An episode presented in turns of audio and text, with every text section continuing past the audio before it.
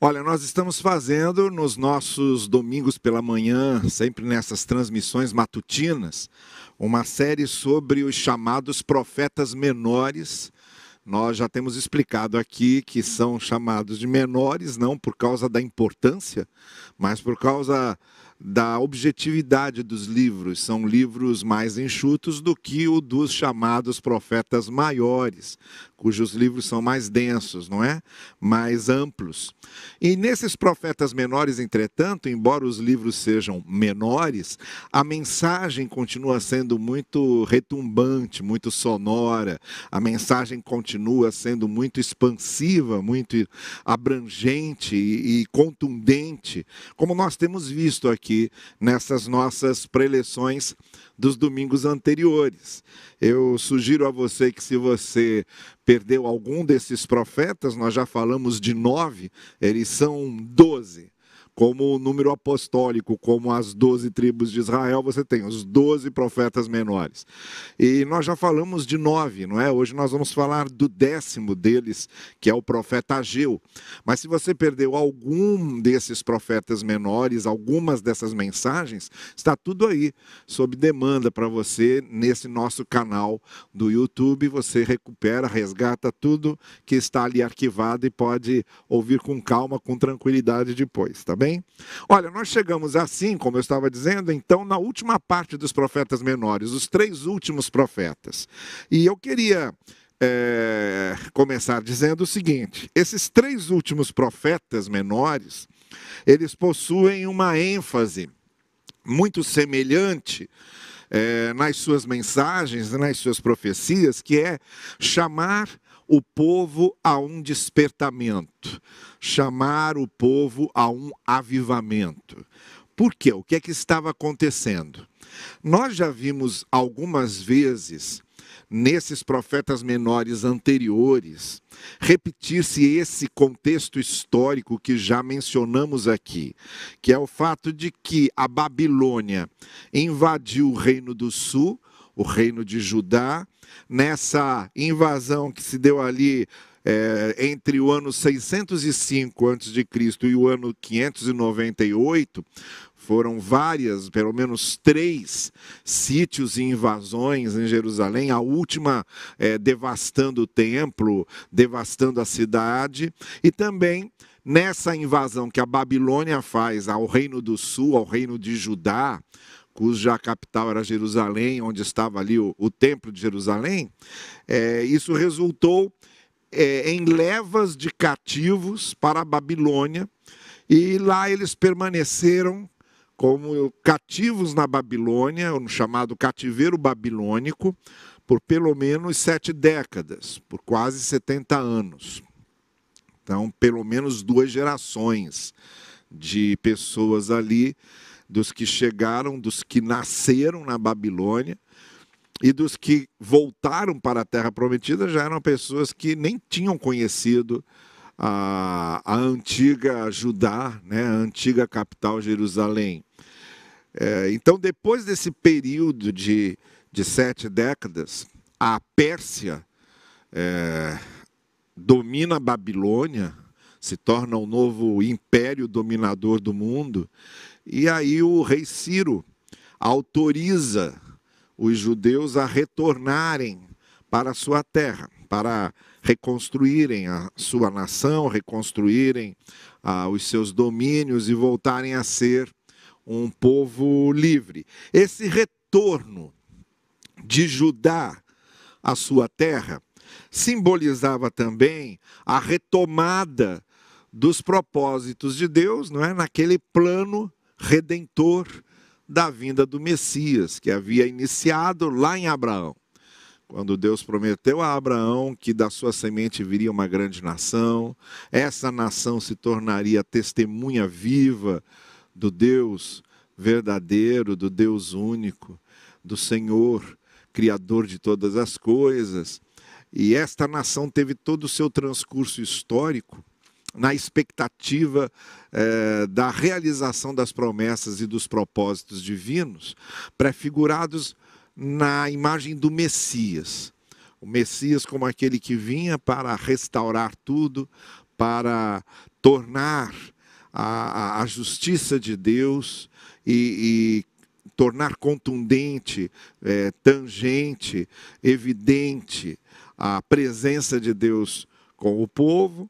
E é claro que, à luz do Novo Testamento, à luz do Evangelho, a gente compreende de que maneira tudo isso estava sendo encaminhado para o que Jesus teria vindo fazer na sua missão redentora, naquilo que o Senhor Jesus Cristo veio realizar como o enviado de Deus, o mensageiro de Deus, o grande Messias do Senhor. Duas coisas nesse processo de retorno da Babilônia para Judá, duas coisas ali precisavam acontecer. A primeira, a reconstrução da cidade, que é, é, seria simbolizada ali, por exemplo, pela reconstrução dos muros, que era a grande defesa da cidade, que era a limitação da cidade. Isso a gente vê no livro de Neemias, né? a reconstrução dos muros, simbolizando a reconstrução da própria cidade, a restauração da vida nacional do povo. A segunda coisa que precisava acontecer era a reconstrução do templo, que foi conduzida por Zorobabel, governador de Judá, e que também tinha um simbolismo muito forte de restauração da espiritualidade do povo e de tudo que Deus havia prometido fazer através do povo, como é, é, participante dessa aliança formada entre Deus e os hebreus. Como a gente vê então no livro de Esdras, né, toda a mensagem de Esdras para restaurar a espiritualidade do povo a partir da redescoberta da lei, como a gente vê nesses três últimos profetas menores, Ageu, Zacarias, que estavam mais diretamente vinculados a essa época da reconstrução do templo, e tem uma mensagem mais direcionada a isso, e Malaquias, que de certa forma também é um profeta pós-exílico, que está é, é, agrupando, reunindo, motivando o povo para essa restauração nacional e principalmente para essa restauração da espiritualidade do povo. É por isso que Ageu, Zacarias e Malaquias é, podem ser vistos, os três, como é, tendo a mesma mensagem a respeito do verdadeiro avivamento do povo de Deus. O povo sendo despertado, sendo avivado para dar continuidade aos propósitos que o Senhor tinha para eles a partir desse retorno, dessa volta da Babilônia para Judá. E é esse então que será o nosso assunto nessas três últimas mensagens, nessa de hoje de Ageu e nas duas próximas de Zacarias e Malaquias. O avivamento do povo de Deus, o verdadeiro avivamento do povo de Deus. Por que é que o povo naquele tempo precisava de um avivamento? E por que é que o povo hoje precisa de um avivamento? Eu listei aqui pelo menos quatro motivos que serviam para eles lá e que servem para a gente aqui. Primeiro, porque existe um esfriamento natural. Se não houver a manutenção dessa chama espiritual, dessa chama da espiritualidade interior, a tendência é o esfriamento. Tal qual quando você retira uma brasa da, da fogueira e deixa ela distante da fogueira, ela vai esfriando, apagando até chegar às cinzas. É necessário que ela esteja em contato com a, com a fogueira que, que retroalimenta a, a chama é, dos seus, das suas diversas brasas. É assim que acontece nesse, na história do povo e na nossa história. Nós precisamos de avivamentos porque nós temos uma tendência natural ao esfriamento. A nossa espiritualidade esfriar. Segundo, porque esquecemos as bênçãos divinas e a demonstração da graça de Deus. É?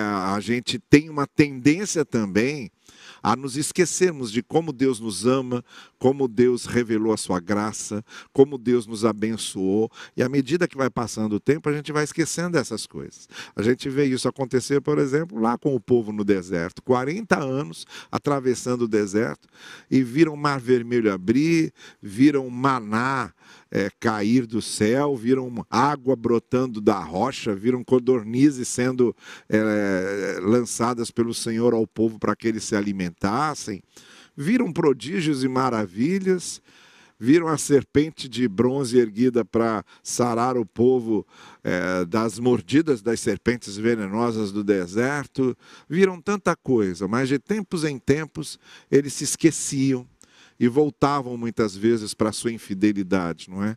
Então essa mensagem de avivamento ela é necessária porque nós temos uma tendência natural ao esfriamento espiritual e porque também temos uma tendência natural ao esquecimento das graças de Deus, do amor de Deus, da bondade de Deus. E quando a gente vai se esquecendo de como o amor de Deus agiu na nossa vida, de como a bondade de Deus agiu na nossa vida, a gente também vai esfriando espiritualmente. E aí, a cada nova aprovação, se a gente esquece o quanto Deus é bom, naquele meio daquela aprovação é natural que a gente acabe esfriando também.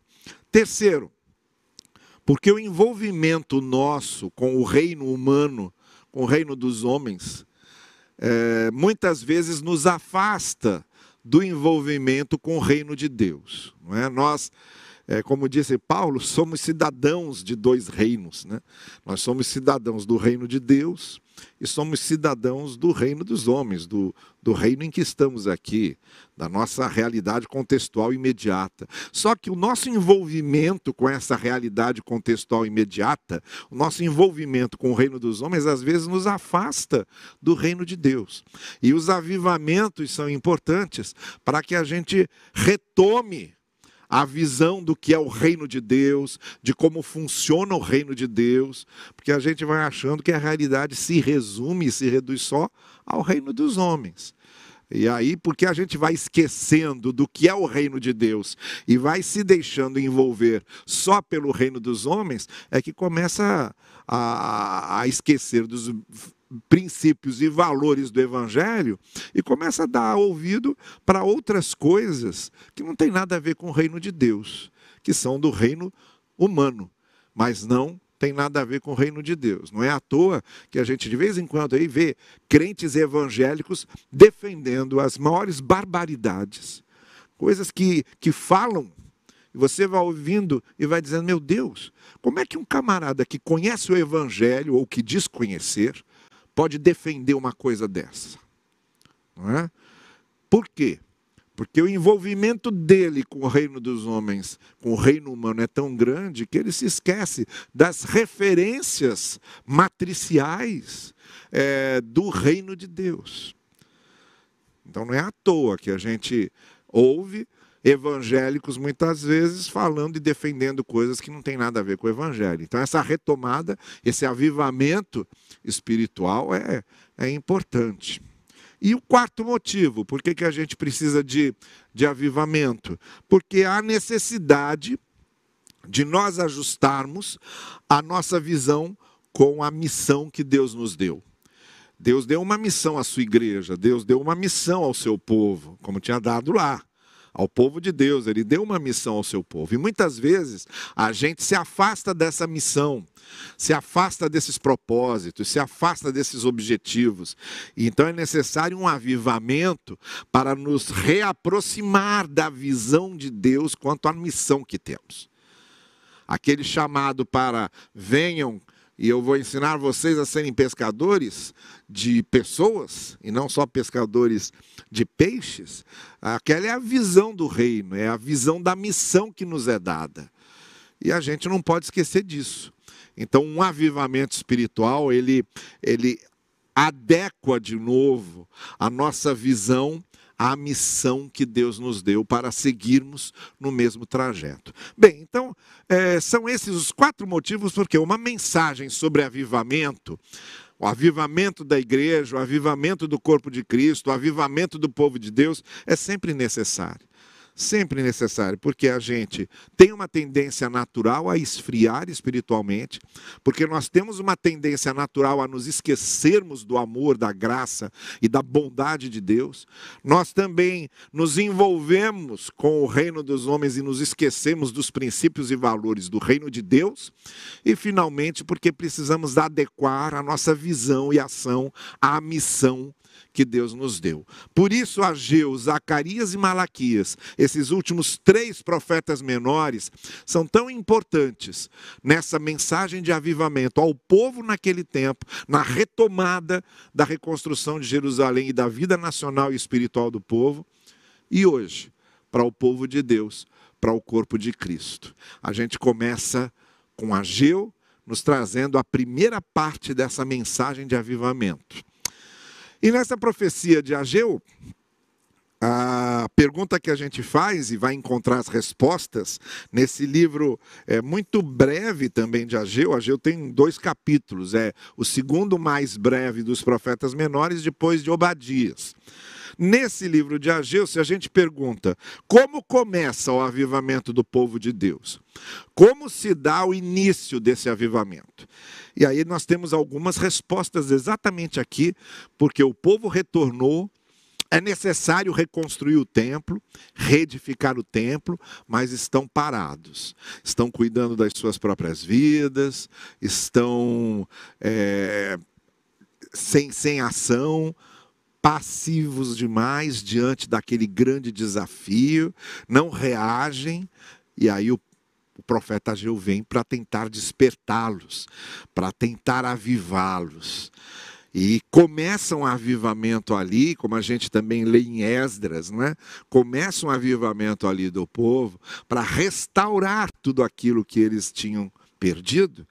E a gente encontra aqui então, na profecia de Ageu, quando é que um avivamento desses começa a agir, a motivar e a encaminhar as nossas vidas. Primeiro, o avivamento verdadeiro, o avivamento que realmente vem de Deus, ele começa quando nós ouvimos a palavra.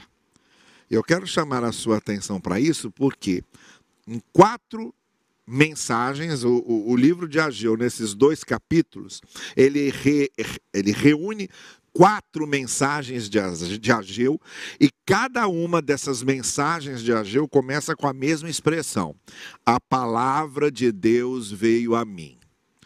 A palavra de Deus veio.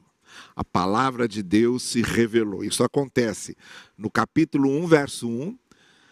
Depois, na segunda mensagem, a partir do capítulo 2, verso 1 na terceira mensagem, a partir do capítulo 2, verso 10, e na quarta mensagem, a partir do capítulo 2, verso 20. Cada uma dessas quatro mensagens de Ageu começa sempre com a mesma expressão: a palavra de Deus veio. Então não existe avivamento não existe despertamento espiritual sem que primeiro a palavra de Deus se manifeste. Todo avivamento, todo movimento espiritual, todo despertamento espiritual só é autêntico, verdadeiro, se ele parte da palavra, dos ensinos, dos, da, da palavra do Senhor aos nossos corações, da manifestação do Senhor às nossas vidas. A palavra do Senhor veio. É aí que começa um avivamento. Cima da palavra, em cima dos ensinos da palavra, em cima dos desafios da palavra. A segunda coisa que faz um avivamento começar, ou a segunda coisa que é, qualifica um verdadeiro avivamento é que o avivamento autêntico acontece quando se quando nós examinamos os nossos caminhos nós nos autoexaminamos, nós olhamos para a gente e analisamos o que está acontecendo conosco. E aí, essa expressão de Ageu, chamando o povo para uma autoanálise, para quebrantamento, para contrição dos corações e para confissão, ela aparece nas frases: Vejam aonde os seus caminhos os levaram tanto no capítulo 1, verso 5, quanto no capítulo 1, verso 7. Vejam aonde os seus caminhos os levaram, como se a gente estivesse dizendo: analisem agora o que vocês fizeram das suas vidas, onde vocês foram parar. Analisem como têm sido os seus caminhos. Não tem avivamento que não comece daí, mas tem uma outra expressão que a gente usa que é de hoje em diante reconsiderem. Aparece no capítulo 2, verso 15 e no capítulo 2, verso 18. De hoje em diante reconsiderem. É um chamado para nos analisarmos, analisarmos nossos caminhos, analisarmos nossas escolhas, analisarmos nossas vidas, analisarmos nossa conduta, analisarmos os princípios que nos regem, os valores que nos motivam, como está a nossa vida.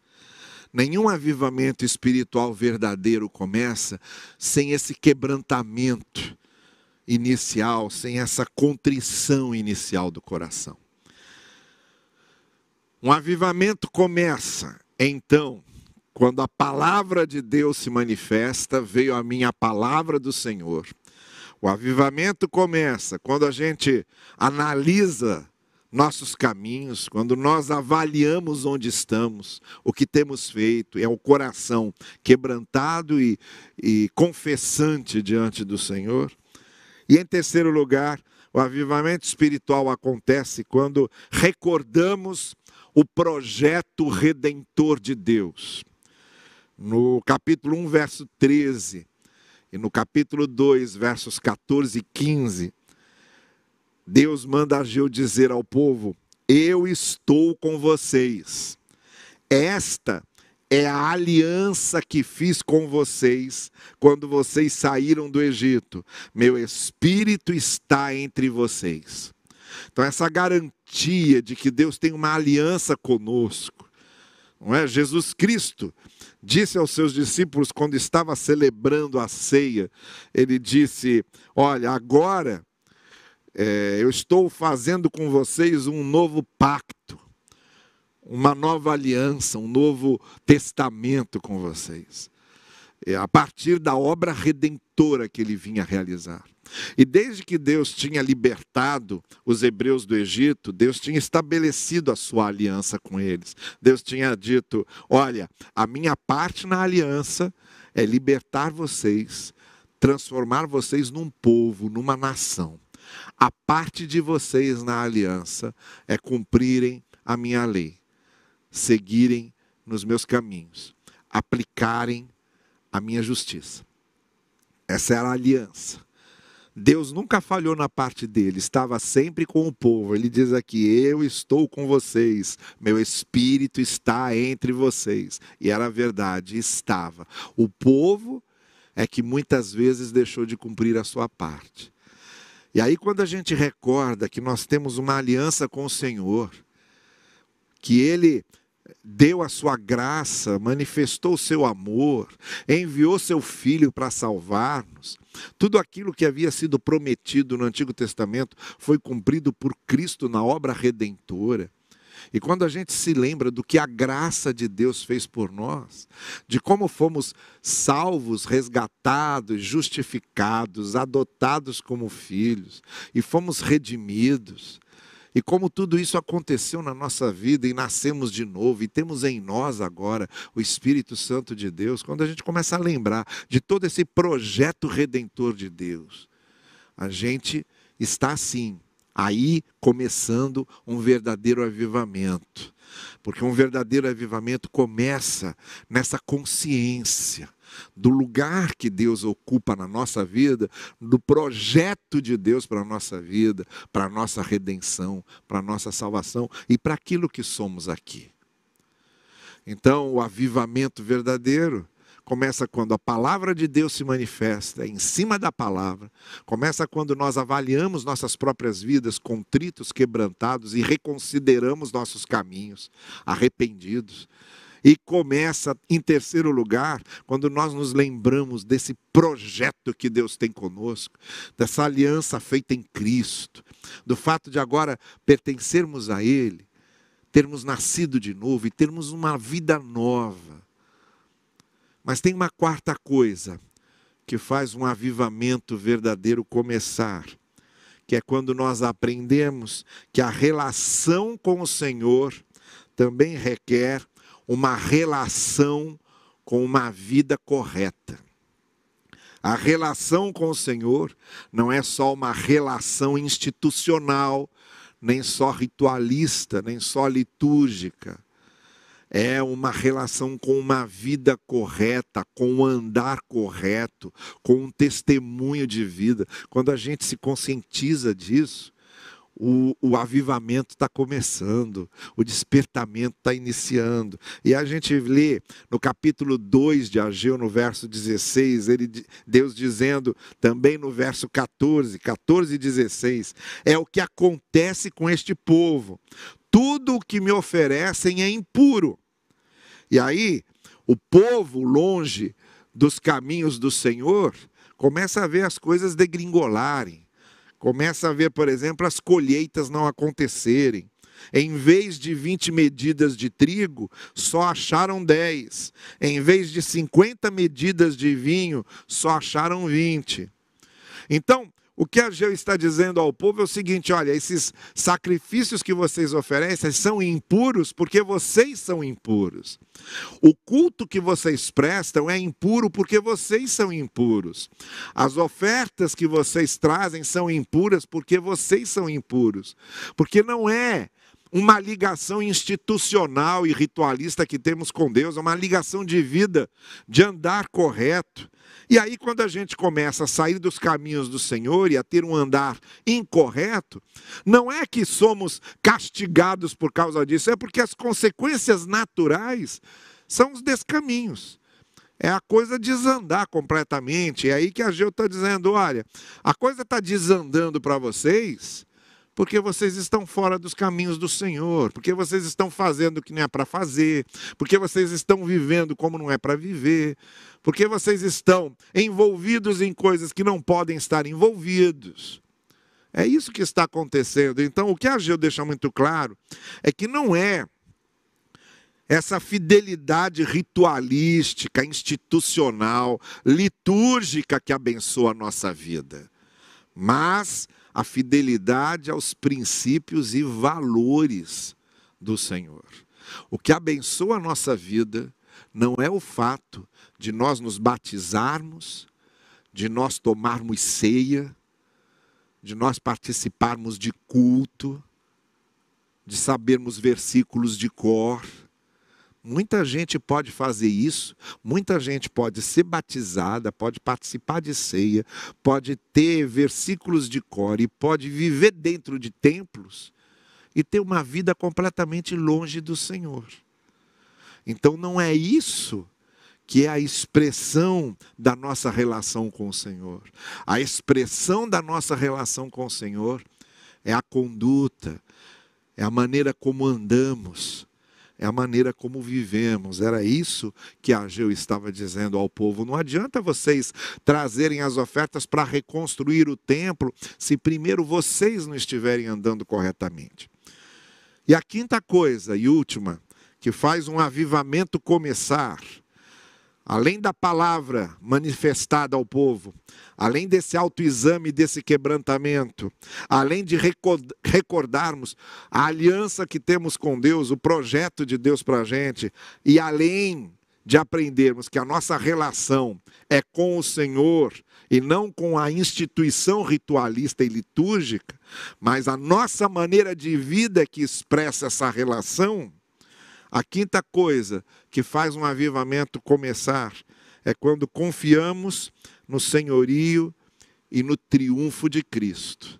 Aquele que veio para ser o, o, Messias e que Ageu já anunciava, dizendo: olha, a glória desse novo templo será maior que a do antigo, e neste lugar estabelecerei a paz.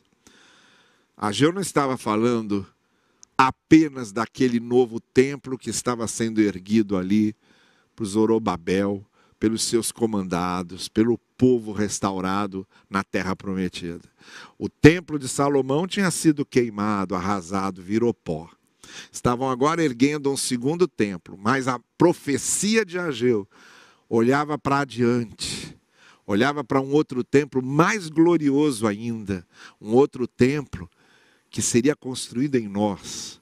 Esse é o templo glorioso do qual Ageu, ao qual Ageu se refere. Nesse lugar eu estabelecerei a paz. O segundo templo lá, que foi construído na época de Ageu, depois acabou sendo danificado de novo. Depois foi danificado outra vez. Aí veio um terceiro templo, na época de Herodes, que era um, um templo, uma réplica perfeita do templo de, de, de, Salomão, mas com um átrio grandioso, uma megalomania narcisística de Herodes.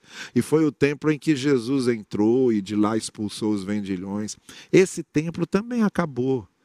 Está lá os muros do que restou do templo, os muros estão lá, que hoje são visitados pelos turistas que vão a Israel. Não é da glória daquele templo que Ageu estava falando, era da glória de outro templo. Era da glória de um templo que é construído em nós, com a presença do Espírito Santo. O avivamento verdadeiro, autêntico, então começa quando a gente tem essas consciências todas. Quando a gente aprende com a palavra, quando a gente se quebranta, analisa os nossos caminhos e deseja mudar de vida quando a gente aprende e lembra que temos uma aliança com o Senhor, um projeto de Deus para a gente, a gente não está solto nesse negócio. Deus tem um projeto e tem propósito, por isso firmou uma aliança conosco. O avivamento verdadeiro aprende quando a gente recorda também que a relação com o Senhor é uma relação de vida, de testemunho, de conduta, de princípios, e não só uma relação é, litúrgica, templária.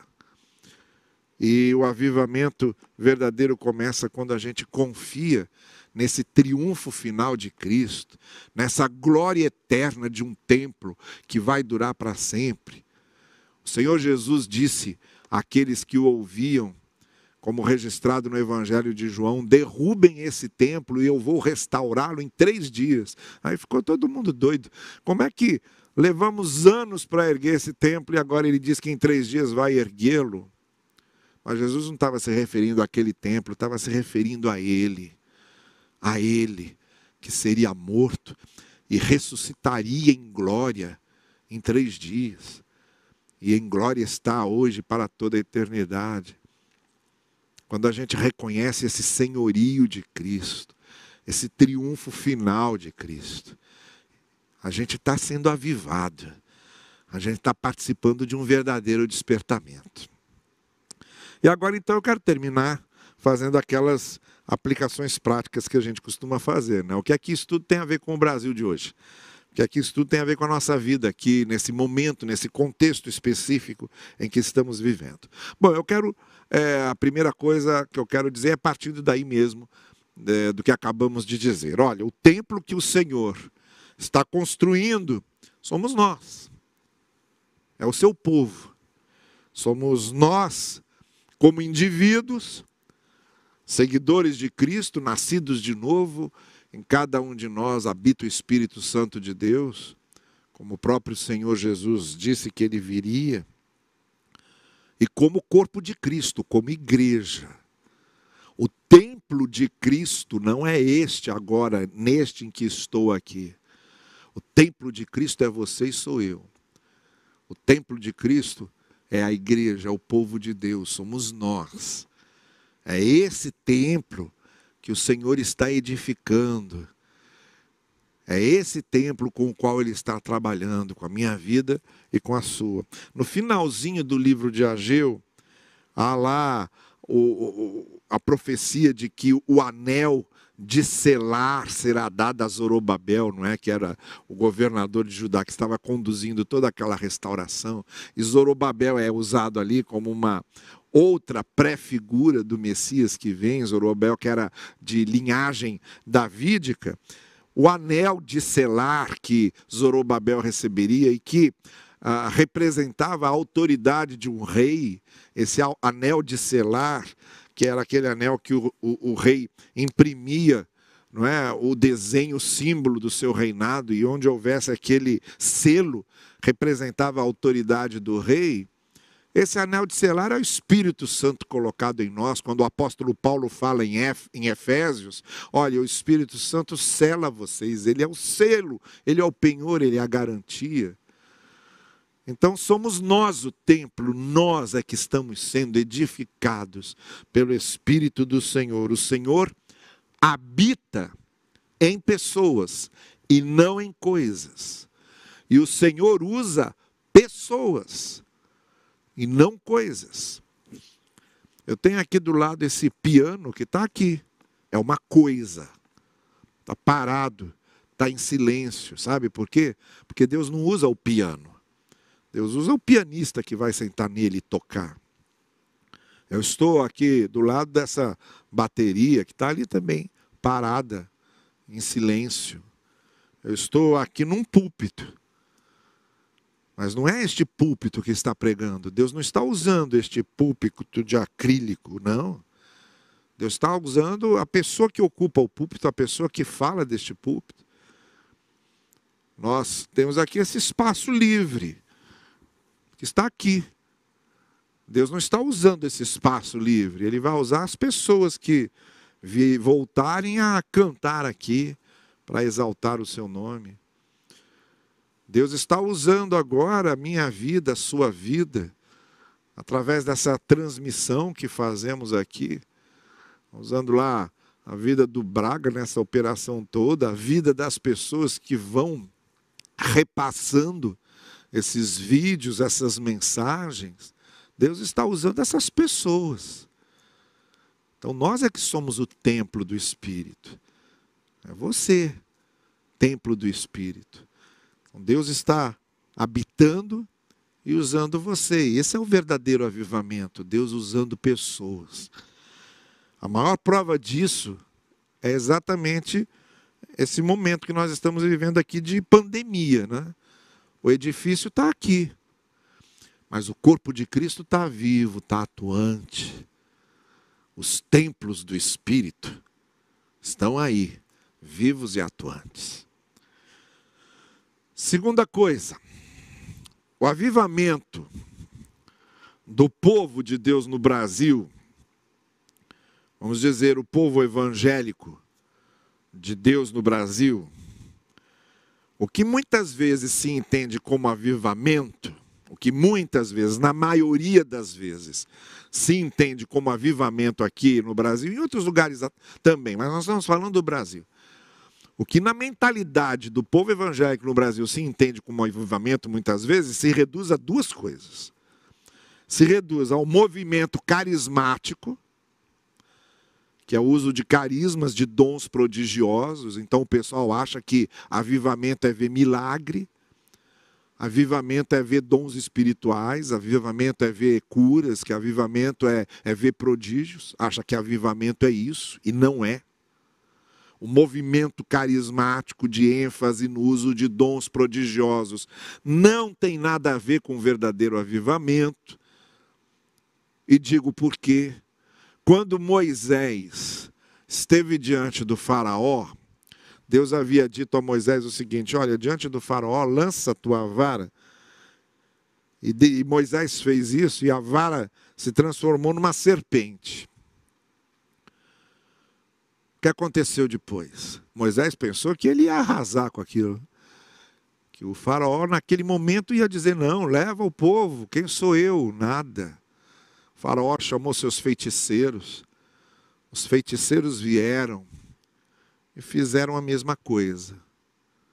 Transformaram também bastões e varas em serpentes. A serpente que veio de Moisés, da vara de Moisés, devorou as outras serpentes para mostrar que o poder de Deus era superior ao poder dos feiticeiros do Faraó. Mas fizeram a mesma coisa. O verdadeiro avivamento não se reduz a prodígios, não é isso. Mas muitas vezes aqui, o povo evangélico acha que é. E a segunda coisa pessoal aqui acha que avivamento são os eventos emocionantes.